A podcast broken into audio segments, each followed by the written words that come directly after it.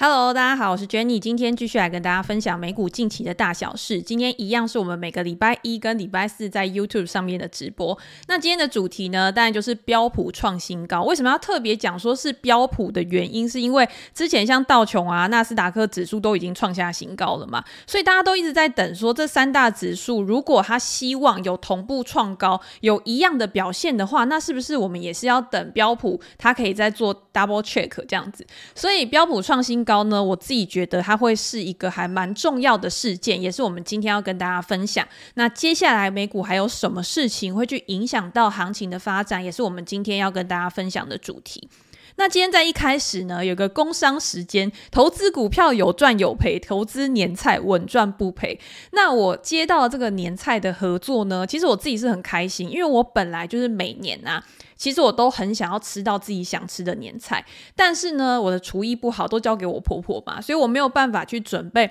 很多的大菜，或者是我只能买一些我喜欢的东西。这一次的年菜合作呢，是装到满龙兴大悦经典中式团圆年菜，它直接摆上桌就是五个大菜加上一道汤，每一道菜呢都非常的丰盛。据说是去年销量太好，所以它今年直接进化加量再升级。收到的时候你可以看到。要是冷冻的包装，你就可以很好的保存。等到过年的时候，你直接拿出来化冰加热就可以。除了用瓦斯炉，你也可以用电锅或者是微波炉，吃起来口味，我觉得真的跟你在餐厅吃到的非常的类似，完全就是不输你在餐厅直接吃到的一个菜色。我自己最喜欢的就是在这。里面呢，佛跳墙，因为佛跳墙是平常很难吃到的菜色。那我想说，佛跳墙应该是小小的，然后我自己还有准备那个碗，然后装进去之后，差一点露出来，你就知道它的分量很大。里面的排骨酥也是这么大块，然后呢，排骨酥它不是很硬的那一种，它是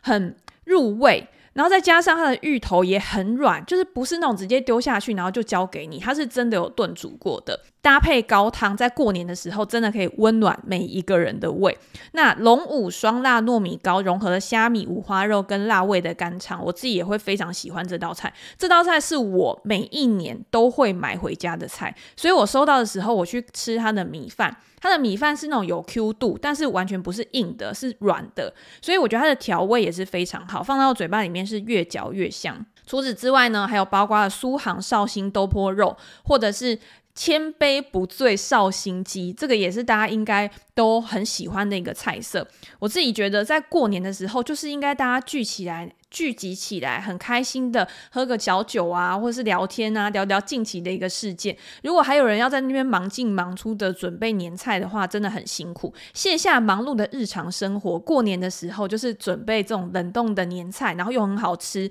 大家可以相聚在一起，可以有更多不一样的休闲活动。现在只要订购龙兴大悦中式年菜宴，额外还会送超大锅的桂花杏汁炖雪耳，当做饭后甜点。就是大家看到我的照片里面中间那一锅非常大的甜点，甜点吃完之后，你就可以把刚刚比较油腻的一些菜啊，或者是呃比较。重口味的菜色，让你的嘴巴可以稍微的休息一下。一整年呢，欣欣向荣，让你龙心大悦。现在优惠价只要三千六百八十元，你就可以享有五星级饭店的菜色。输入专属折扣码 JC 一百，还可以再折一百元。还在想过年要吃什么的，你就不用犹豫，你就直接点我们资讯栏的链接过去看一下菜色，然后直接下定。我自己吃完之后觉得是物超所值，你一定不会后悔。我会把链接放在资讯栏。好，那我们接下来呢，当然就是要回到美股了。美股呢，我们刚刚有讲嘛，S&P 500指数收盘创下历史新高，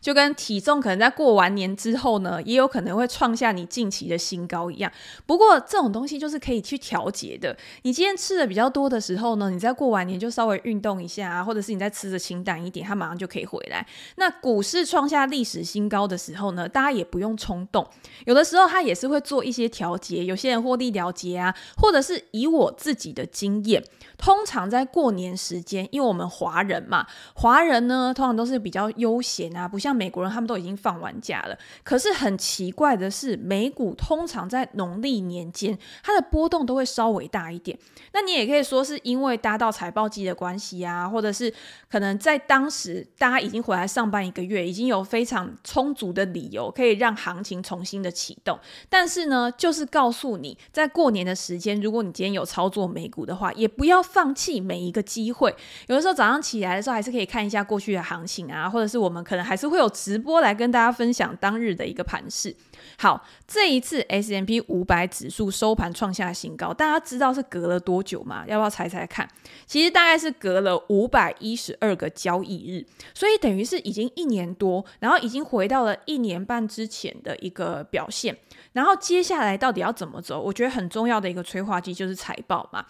根据分析师的预测啊，在这一季的财报应该就已经可以维持到成长，那之后每一季可能会越来越好。今年分析师已经没有像之前那么的悲观了。那确实去年呢，不管就是因为基期的效应啊，或者是产业的循环啊，市场对于未来呃经济衰退的一个预期，都会让整个产业呢，或者是整个 S M P 五百指数里面的公司，他们的获利表现是比较差的。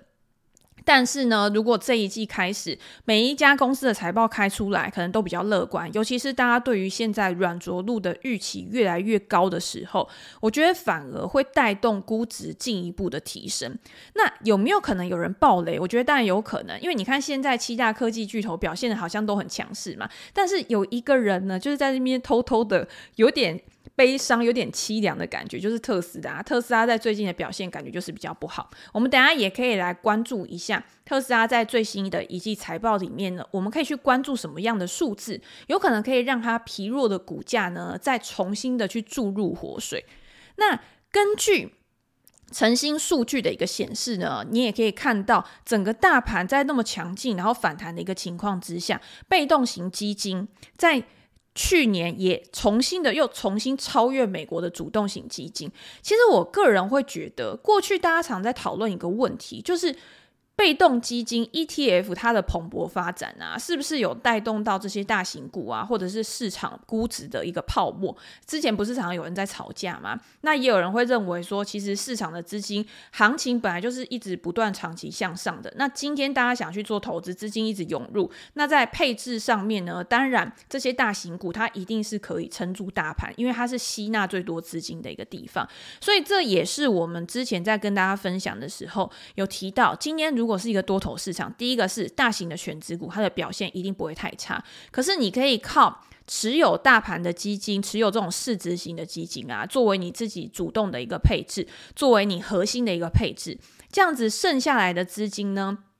你可以去做一些小型股的配置，你绝对不会让你自己是完全空手的。那今天不管是大型股在涨，因为你手上的这种。大型的 ETF，它就有囊括了这些公司。那接下来如果行情的反弹，然后在景气复苏的过程当中，中小型股因为它对于景气的循环是更为敏感的嘛，你可能就可以用这样子搭配去赚取超额的一个报酬。所以我觉得 ETF 对某一些投资人来讲真的是很好用的工具。今年你不管是想要做长期的投资，或者是你想要做波段的投资，美股中也有很多产业型、主题型的 ETF 可以去做呃波段的布局。那这一类的公司呢，它可能这一类的 ETF，它可能它的持股是比较集中的，比较少的。那在风险控管上面呢，你就要稍微注意一下。然后作为你自己的卫星配置组合，我觉得我自己啦。都是用这样子的方式在进行一个操作。好，那另外呢，半导体股也是这一段期间，我觉得真的是非常的夸张。今天不管是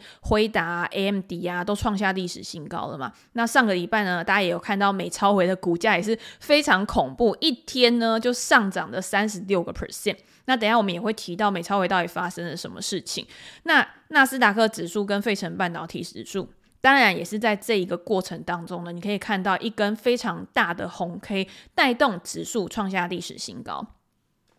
那我们也可以看到，其实很多的联准会官员啊，他有陆续出来讲说，市场对于未来要降息啊、通膨降温的一个预期，似乎已经太过乐观了。虽然说整个数据都是还朝向着他们既定的目标去走，但是你要去判断说什么时候要降息，连联准会的官员都不敢跟你直接保证的。为什么市场上面他完全就是不顾风险意识，直接？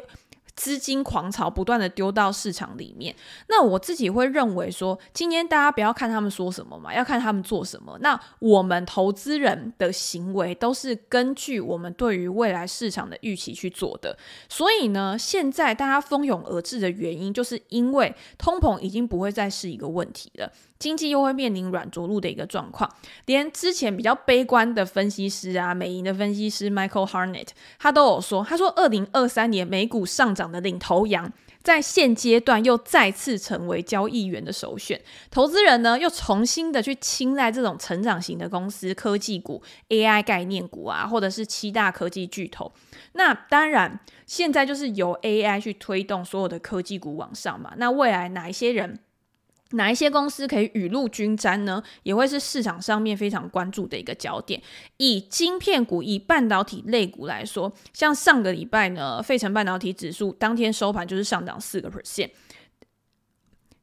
AMD 呢，在上个礼拜四天呢，好像就上涨了二十个 percent 左右吧。所以很多指标型的公司，它已经变成一个领头羊了。那另外呢，有什么我们要去注意的？就是市场上面呢，他们也会认为，现在就是在联准会降温的一个情况之下，他们对于市场的一个信心也会增强。增加，美国的消费者对于未来的通膨预期其实是不断的下滑的，而且呢，美元指数你也可以看到，我们之前有讲，美元指数在联准会开始要去转向的时候，它其实也会偏向比较弱势。那当美元比较弱势的时候，其实也是有利于这些营收它可能分布在个整个国际市场的，它在它的财报去认列转换为美元的时候，就会变成它盈余。盈余数字上面的一个利多消息。好，那刚刚其实还有公布一个数据，大家可能会觉得，嗯，会不会有一点点风险存在？就是呃，台湾的外销订单，因为大家可以看到台湾的外销订单在这一呃，在这一次呢，好像又是低于市场的一个预期的嘛，外销预。订单就是可以去衡量出口的一个指标，包括像国内的制造啊，或者是可能海外的一个订单的一个状况啊，都会变成我们整个台湾出口的时候，因为它在我们的 GDP 的比重比较大嘛，所以也可以去观察台湾的一个景气。那在这一次公布呢，全年的订单金额还是是历史订单的第三高，十二月的出口订单呢却年减了十六个 percent。那包括像资讯通讯啊，或者是电子产品，其实都都下滑了一二十个 percent 左右。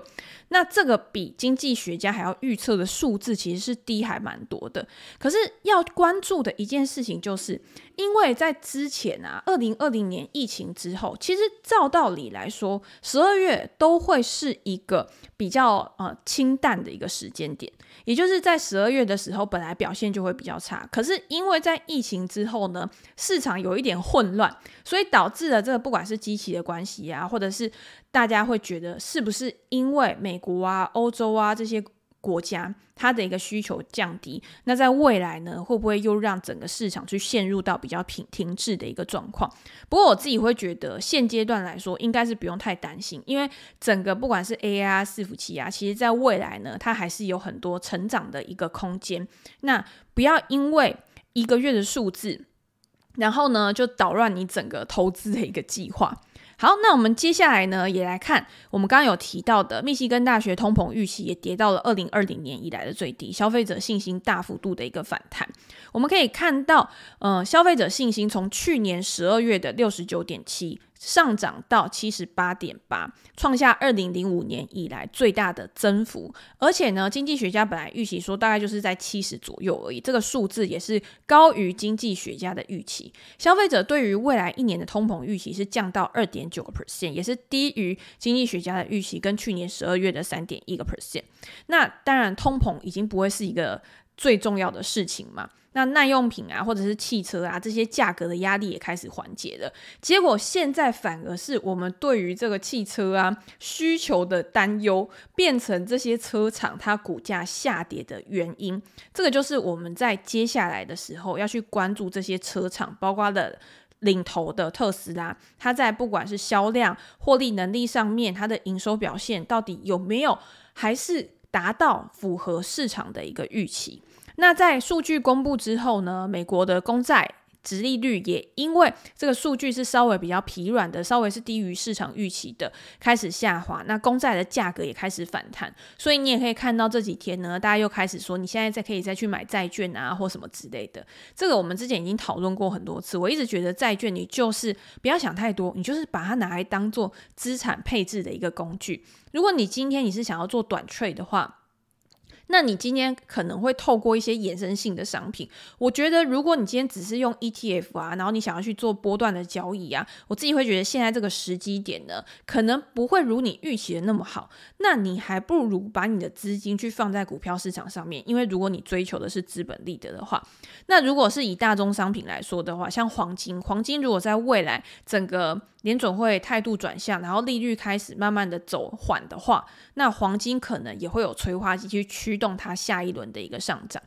好，那我们接下来看到的呢是通膨，还有一个很重要的影响因素就是房市嘛。可是现在看起来呢，房市还是有比较降温，然后十二月的成屋销售呢也比上一个月下滑了一个 percent，年减六个 percent。那这个呢数字呢其实是低于市场预期。现在其实有一个比较矛盾的状况，就是大家很担心说房地产的市场啊，是不是会因为联准会的转向又重新开始去做一个升温？可是呢，如果今天房地产在持续的因为高利率被打下来的话，会不会又去影响到经济？我自己呢，在之前已经提过很多次了嘛，我还是比较看好房地产市场的一个复苏。那主要呢，我觉得它不会成为通膨非常大的一个威胁的原因，是因为我觉得供给跟需求面需求。可能没有到非常大的变化。你今天在高利率的情况之下，当然需求会受到压抑。可是这个刚需可能还是存在的。那现在供给方呢，是在疫情之后，因为原物料的关系、供应链的关系，所以它就是比较紧缩嘛，所以才造成了供给呃不够，然后造成了价格的上涨。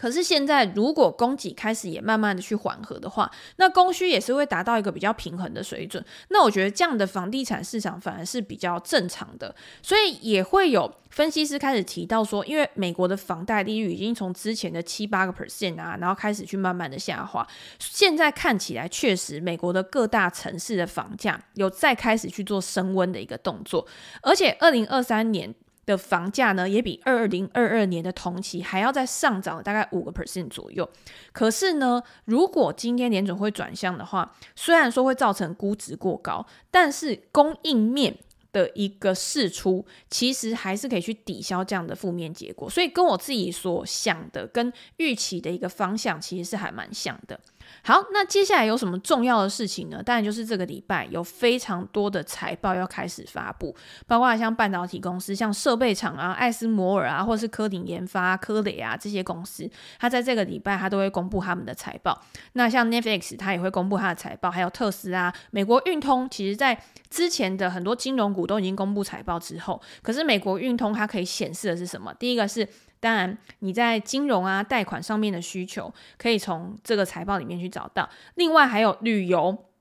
跨境交易的一个需求，其实在美国运通的财报里面，你也可以去知道。好，那大家最关注的啦，我觉得应该还是特斯拉这家公司。投资人呢，跟分析师其实都非常。关注眼睛睁大的，就是说，在它过去持续去降价的情况之下呢，那是不是真的有刺激到需求？那它的获利能力有没有办法去维持在一个稳定的状况？而且最近马斯克不是说他想要把他自己的股权提高到二十五个 percent 左右吧？那这件事情呢，相信在他的财报会议里面呢，也会成为分析师提出来的一个问。呃，我觉得一个亮点吧，那就是要看管理层怎么样去做一个回应。那在这一次呢，大家会预估说，特斯拉它的一个每股盈余可能呢会不及市场的一个预期，但是它的营收还是可以小幅增加五个 percent。那这个五个 percent 到底是多还是少？其实要去看你把特斯拉这家公司，你是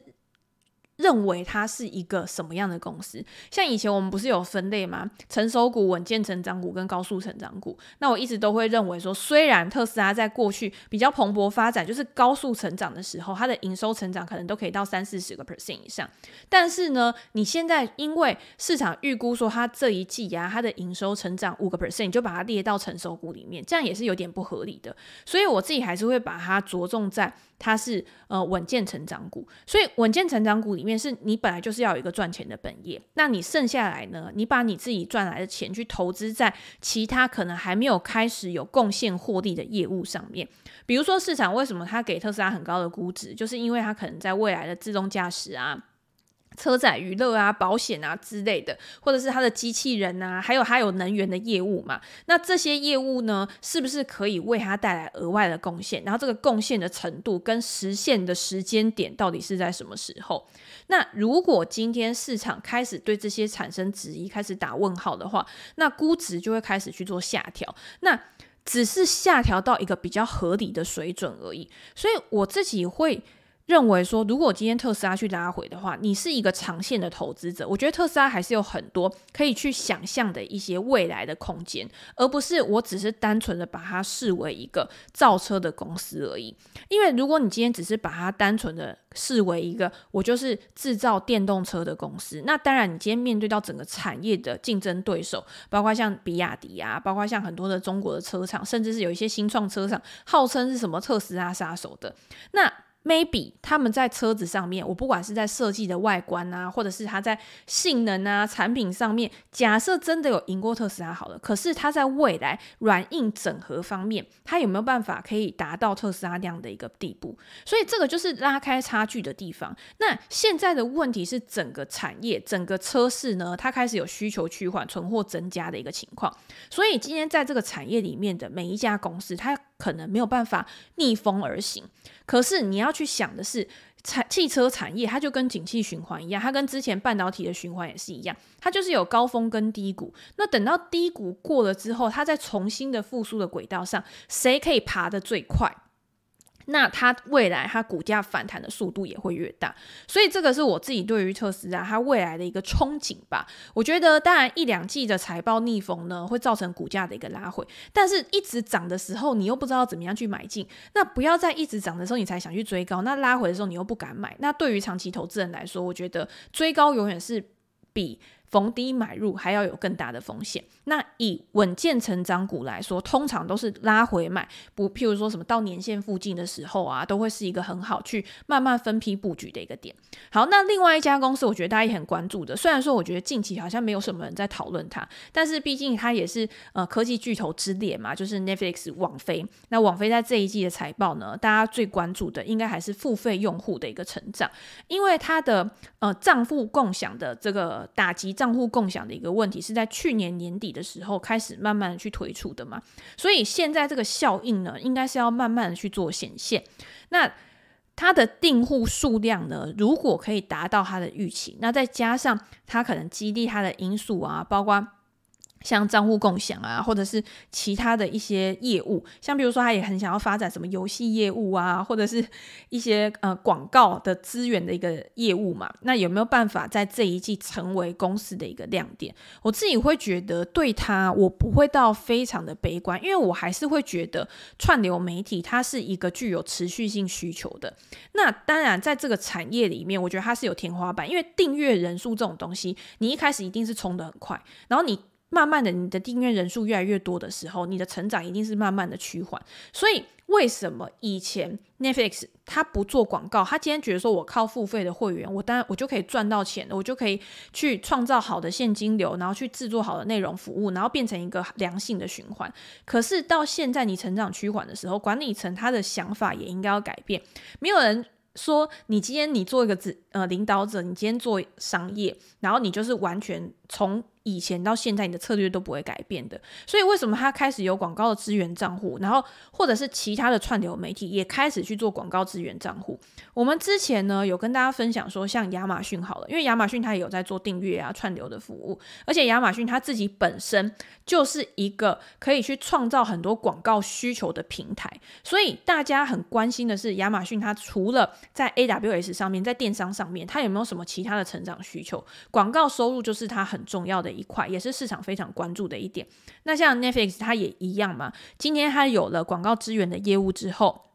是不是也可以变成一个成长的亮点？只要这个东西它的表现是优于市场分析师的预期的，我觉得对于股价就会有一个激励的作用。好，那除了这之外呢，当然你还可以看到其他很多的公司。那如果大家有兴趣的话，其实我自己在我的专栏里面也都会陆续的把我有兴趣的公司，或者是我觉得很重要的公司财报写文章跟大家做一个分享，以及这些公司它对于整个总体经济环境对它造成的影响跟冲以及未来的一个发展方向，那大家有兴趣都可以再到连接的地方，然后去看。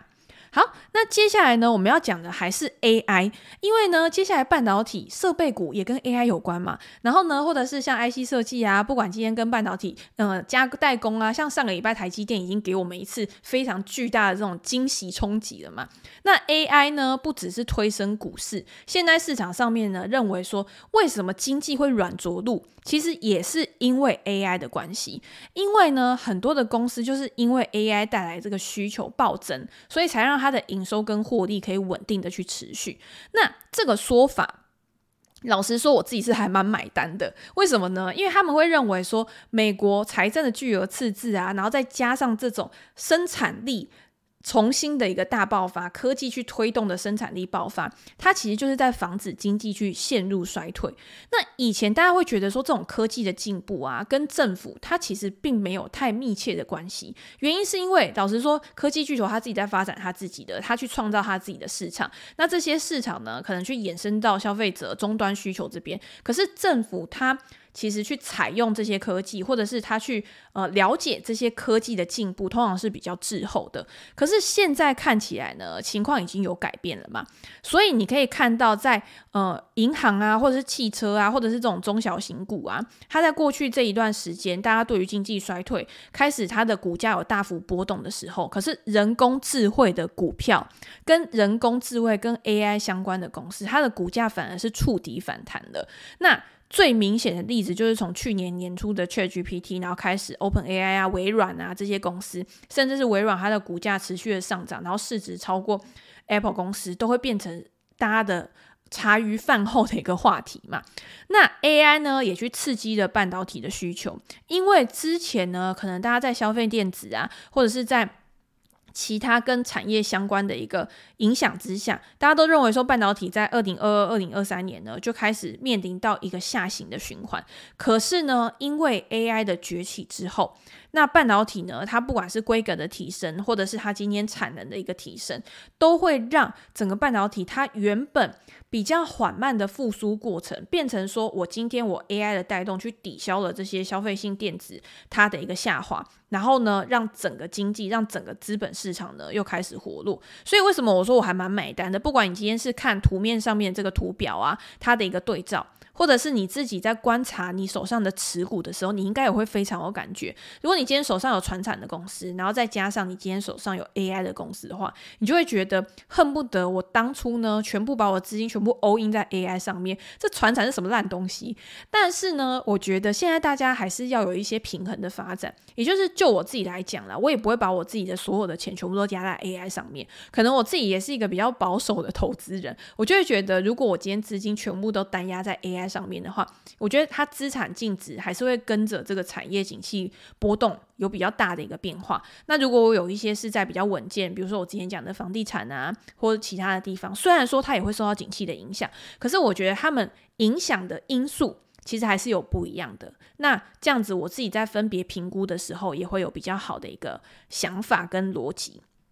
好，那跟 AI 相关的有什么？第一个当然就是 Meta。Meta 从去年呢，我记得它近一年的股价上涨的也是快要两倍吧。那 Meta 它，我不知道大家有没有在上个礼拜，因为我在我的 IG Reels 也有跟大家分享，Story 也有跟大家分享，就是马克他在他自己的 Reels 里面呢，他就有跟大家分享说，因为我们在未来呢要持续的去投资 AI 嘛，所以我们要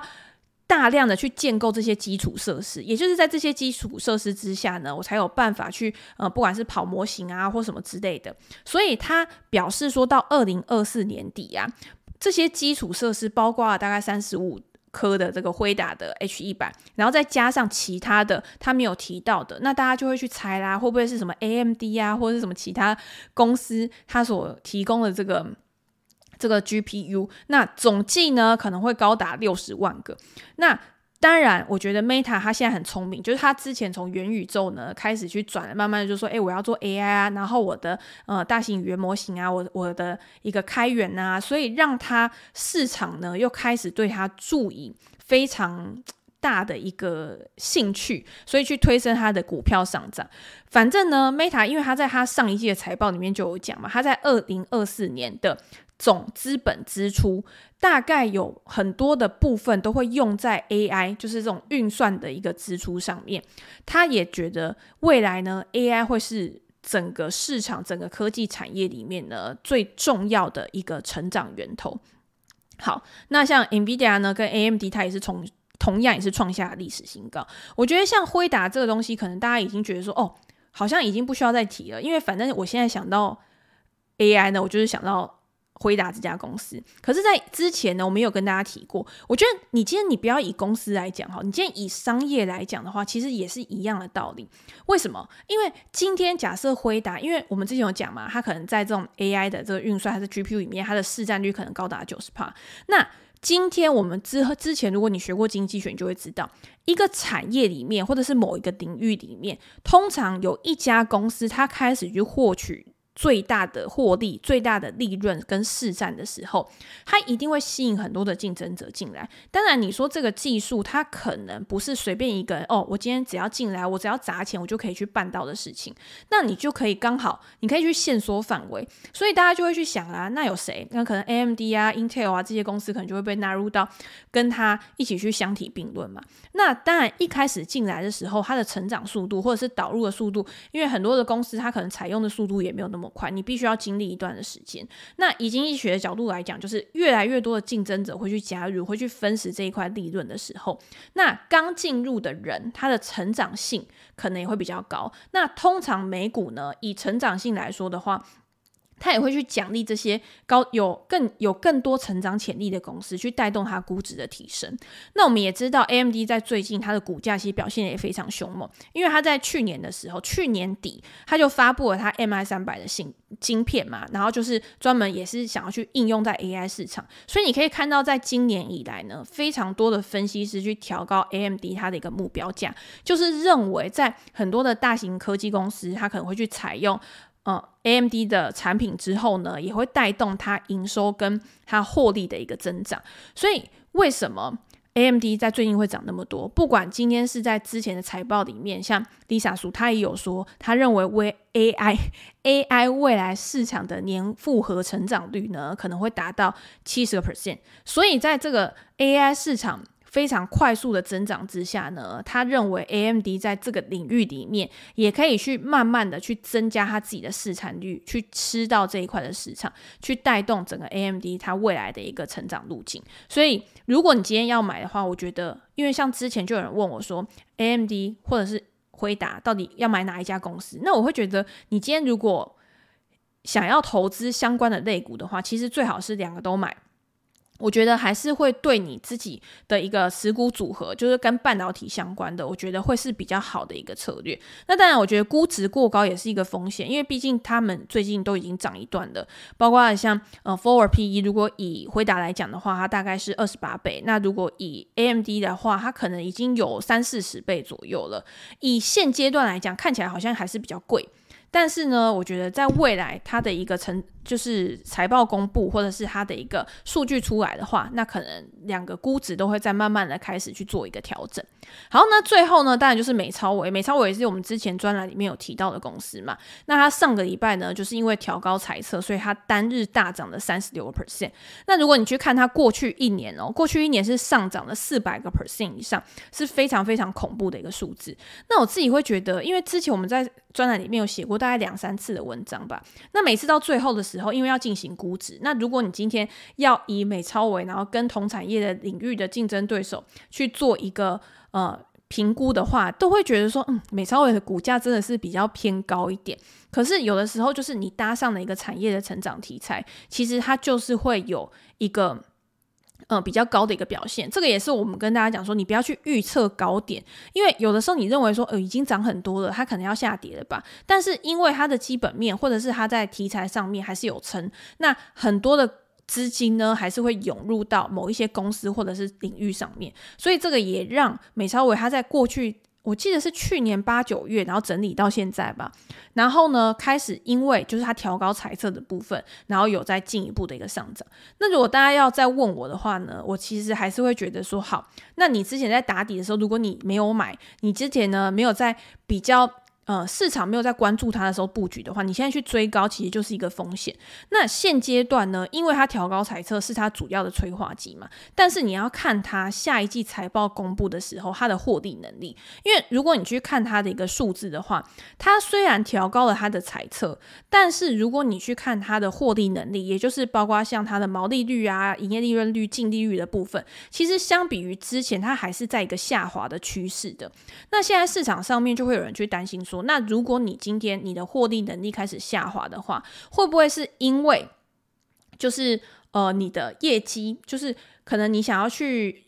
布单的时候，它可能有呃可能你的客户他是比较大型的公司，所以他的议价能力比较高，然后去干去影响到你的一个获利能力的一个表现。所以他我觉得他跟特斯拉一样，就是他们的产业当然是不一样的。可是你今天第一个是。营收成长的很快的时候，看的是这个产业的成长速度。但是你要看这家公司在这个产业里面，它没有没有办法继续的维持领导的地位，跟它在营运上面有没有去遇到一些可能不管是竞争对手啊，或者是你今天在产业供应链里面，你的客户对你的一个要求，那你有没有定价权这个东西？你还是要从获定能力开始看。如果未来它的毛利率或者是它的一个净利率，它还是在持续下滑的话，我觉得市场。有可能就会开始去冷静的思考说，哦，那它现在的估值是不是真的有一点过高了？那如果今天过高的话，那当然涨得越多的，通常我们都会说怎么上去怎么下来，那它下来的幅度拉回的幅度可能就会越大。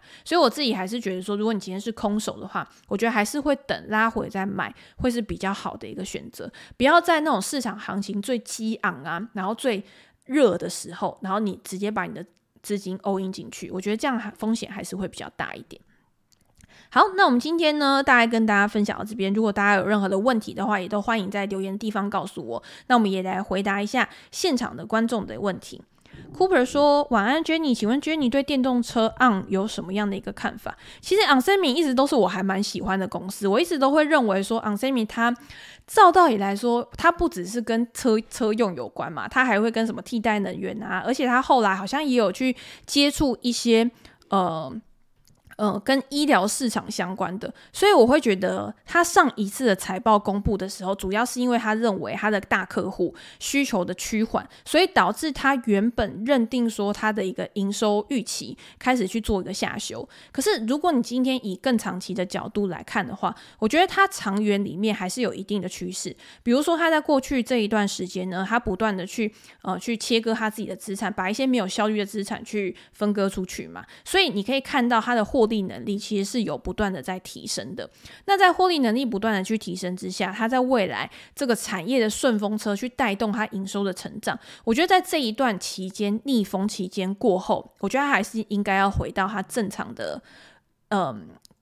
股价的发展的轨道。所以我觉得 onsemi 跟其他的车用相关，甚至是品牌车厂一样，现在整个市场对于 AI 是非常乐观，可是对于车市的表现，它是比较悲观的。那什么时候这个车市可以重新的去回到一个复苏的预期上面？那我觉得 onsemi 它也会有比较好的一个反弹。那我自己会觉得，以长期来说，ON Semi 还是一个拉回可以去布局的一个公司。我是曹操迷说，Jenny 觉得 LVMH 已经到谷底了吗？还是要看中国的状况决定？其实我觉得，因为中国是很大的消费品市场、奢侈品的市场，所以中国的经济跟不管今天是奢侈品看包类啊，或者是 LVMH，它也有跟酒类相关的嘛。那这一类的奢侈品呢，就是要在你。景气非常好，然后大家民众的经济非常的阔绰的时候，才会去做消费的。所以我觉得中国一定是一个很重要的因素。那你今天如果说像美国啊、欧洲啊，现在它虽然说看起来好像是软着，就是经济没有受到非常大的影响，但是它也不是说到非常的旺啊、非常的热络。所以我自己还是会觉得中国。会是很重要的一个因素。当然，我觉得 LVMH 或者是其他的奢侈品有一个很重要的点，就是这一类的公司，他们通常的成长都是靠并购啊、合并收购啊这一类，所以。它在这个产业里面，它是具有规模的优势的，而且它是具有持续性的需求。为什么奢侈品品牌它可以成为一个奢侈品品牌，而且是一个奢侈品巨头的原因？其实有的时候大家不要觉得说，哦，我今天只是卖得很贵，它重点是它的贵，它的这个价值背后，它其实是有一些历史的奠基，也就是它是累积而成的，所以它的品牌优势也不容易被取代。那在这样子的情况之下，我觉得他们长期还是有一定的定价权。比如说，你可以看到很多的名牌包包啊。它一年可能都涨了一两次价，可是大家还是趋之若鹜嘛。那今天它没有卖出去，可能这些公司呢，它也不会去做一个大降价。比如说我们像 Nike 卖不出去，诶，我打折啊，我今天打到骨折啊，我东西卖出去，我存货销掉就好了。可是你比较少看到这些奢侈品告诉你说我要销存货，所以呢，现在 Gucci 的包包，现在嗯，赫哈爱马仕的包包，我就一律五折出清，不会有这种事情。所以。以这样子的情况，它是可以维持它的品牌地位的。那在重新景气复苏的时候，那当然它还是可以有很好的发展。那现阶段呢，如果它在估值被低估，你可以去相比它过去的一个估值表现。如果它是在比较低位的话，我觉得就可以慢慢去做分批布局。以长线来说呢，我觉得还是它是比较好去预测它未来的一个呃上涨的一个空间的，因为它的估值，我觉得它一定是还是会有一个合理的一个。上下值。好，陈伟说要用 AI 看待这家公司，还是以车厂看待？最近 AI 就是只有特斯拉在跌。好。我觉得现在市场上面呢，在车市不好的时候呢，他们就会用车厂，就会用这种汽车公司去看待特斯拉。可是当车市好的时候呢，他们又会给他用其他的估值溢价，然后去灌他的估值。所以我觉得这是很有趣的一点。其实我还蛮认同，就是之前 Cathie Wood 就是 ARK 基金的创办人，其实他你可以看到，在特斯拉跌的时候，他就开始去做加码的动作，因为他就是看好特斯拉的长远发展嘛。所以。今天特斯拉这家公司，它现在的电动车，但是呢，你说 AI，AI 就是把这个电动车变成自驾，它其实就是自动驾驶的概念嘛，或者是它也有它的人形机器人，那这些人形机器人其实也是一个 AI 的概念，所以你说到底要用什么样的角度去看特斯拉这家公司，我自己还是会用这种 AI，因为我觉得它到最后它就是要走到软硬整合，那软体这个部分其实就是跟 AI 相关，那硬体的部分当然它也有它自己的。晶片啊，或者是其他的呃车汽车啊，就像 iPhone 好了，iPhone 你看 Apple 它以前可能是用别人晶片，可是它后来也开始自研晶片嘛，可以让它的效能更好，可以让它的售价可能也可以比别人贵，那就是它的一个。你要讲噱头吗？也不是，就是我今天我用我自己的自研晶片，所以我为这个手机，我为这个硬体去增加额外的价值。那特斯拉是不是它也可以仿照这样的模式，然后给市场有这样子的认知的时候，我觉得它的估值终究会回到一个我觉得比较正常、比较 OK 的一个水准。所以我自己还是比较看好的。好，那今天就跟大家分享到这边。如果大家有任何问题的话，欢迎在留言地方告诉我。那我们先这样喽，拜拜。